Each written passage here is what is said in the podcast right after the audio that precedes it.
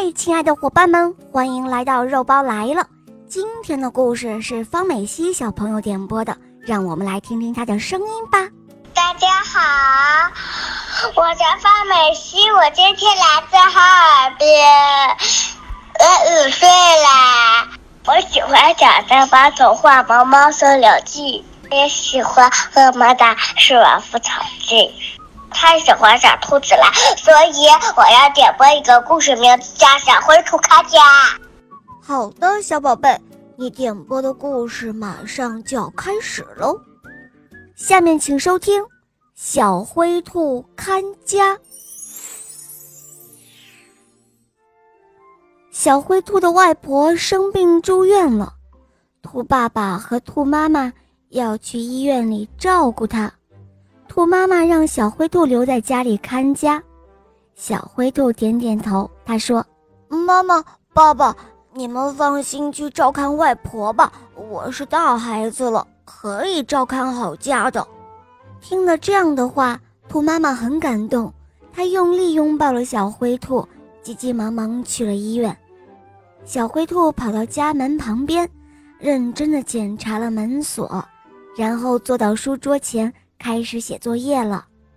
突然，他听到咚咚咚，外面有敲门的声音。小灰兔跑到家门旁边，问道：“请问是谁呀？”“哦。”我是住在楼下的河马大叔，我是来找你爸爸下棋的。小灰兔听出来了，这的确是河马大叔的声音。可是妈妈说过，当小灰兔单独在家的时候，谁来也不能够开门。于是小灰兔动了动脑筋，这样回答说：“哦，哦，是河马大叔啊。”我爸爸快到家了，等他回来后再去楼下找您下棋吧。哦，孩子，这会儿就你一个人在家吗？河马大叔关心地问道。哦，不是啊，我妈妈正在房间里午睡，请小声一点，不要吵醒我妈妈。河马大叔，您还是先回家去等吧。小灰兔假装说：“妈妈在家里午睡，这样可以很好的保护自己。”哦，好的，好的，那我先回家去了。河马大叔说罢，下楼去了。过了一会儿，又有敲门的声音了。小灰兔跑到家门旁边，问道：“请问是谁呀？”您好，我是煤气公司的大狗，我的工作编号是七六五四三二一，我来检查一下你们家的煤气有没有问题。哦，是大狗师傅，您好，谢谢您来我们家检查。可是我妈妈昨晚加班太累了，她正在午睡，我想让他多睡一会儿，希望您不要吵醒他。您可以检查完邻居家的煤气之后再来吗？哦，是这样啊。原来你妈妈在家里，我还以为家里只有你一个人呢。好吧，我回头再来。小灰兔趴在门上，听到大狗师傅下楼的脚步声，长长的松了一口气。可是没过多久，又有敲门的声音了。这一次敲门声音急促而又响亮，感觉非常不友好。小灰兔有一点害怕的问道：“呃，请问是谁呀？”小兔兔，我是你爸爸妈妈的好朋友狼大叔，我是来给你们送大蛋糕的。这时候，只闻那蛋糕甜甜的香味儿从门缝里传了进来，小灰兔的口水都忍不住流出来了。它虽然很想吃那个又大又甜的大蛋糕，但是又小心翼翼地想：“呃，我怎么从来都没有听爸爸妈妈讲过狼大叔呢？我一定要打电话告诉爸爸妈妈。”当小灰兔拿起固定电话拨打爸爸妈妈手机号码时，电话里一点声音都没有。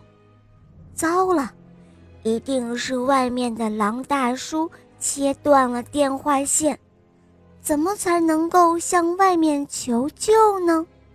就在这时候，敲门的声音越来越响了，狼大叔在外面不耐烦起来。小兔兔，小兔兔，快点开门啊！快点开门啊！小灰兔吓坏了，它奔跑到阳台上，大声的喊：“呃，救命啊！救命啊！”可楼下是热闹的大街，大家根本就听不到小灰兔的求救声。就在这危急时刻，小灰兔想到了一个好办法。他将作业本撕下来，折成好多好多的纸飞机，在纸飞机上写上求救的信号，还有自己家的门牌号码。小灰兔抱着这些纸飞机跑到阳台窗边扔了下去，纸飞机在空中飞舞着，有几个正好落在热闹的大街上。大家抬起头，刚准备抱怨。这是哪个淘气孩子扔垃圾时，却发现了小灰兔正在阳台上张开双臂，大声的求救。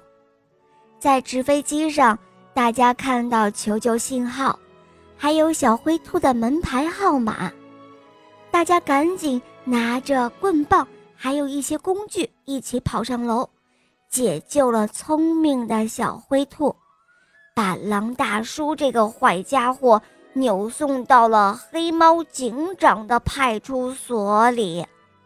小伙伴们，下面肉包要给大家一些安全的小提示哦。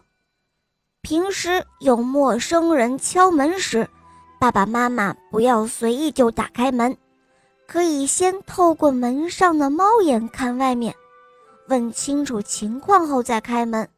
孩子看到爸爸妈妈经常这样做。他自然也会这样做的。提醒孩子，无论对方有什么样的借口，比如说是爸爸妈妈的朋友、同事，或者是远房的亲戚、查水表的、维修工人、查户口的、送礼品的，或者是他手上有什么好吃的等等，都不要让孩子相信，更不要去开门。如果陌生人执意不肯离开，孩子一定要给爸爸妈妈打电话，或者是在阳台上大声的呼救，从而把陌生人吓跑。教给孩子隔门问答的技巧，不要让陌生人知道爸爸妈妈不在家，甚至可以让孩子谎称爸爸妈妈正在午睡，或者就在楼下等等。好了，亲爱的伙伴们，今天的故事肉包就讲到这儿了。方美熙小朋友点播的故事好听吗？嗯，你也可以找肉包点播故事哦。打开公众号搜索“肉包来了”，在那儿可以给我留言，也可以打开喜马拉雅搜索“小肉包童话《恶魔岛狮王复仇记》”，有六十集，赶快和小肉包一起来探险哦。好啦，小宝贝，我们一起跟小朋友们说再见吧，好吗？谢谢大宝姐姐，祝大家新年快乐，身体健康。嗯，宝贝们，新年快乐！我们明天再见，么么哒。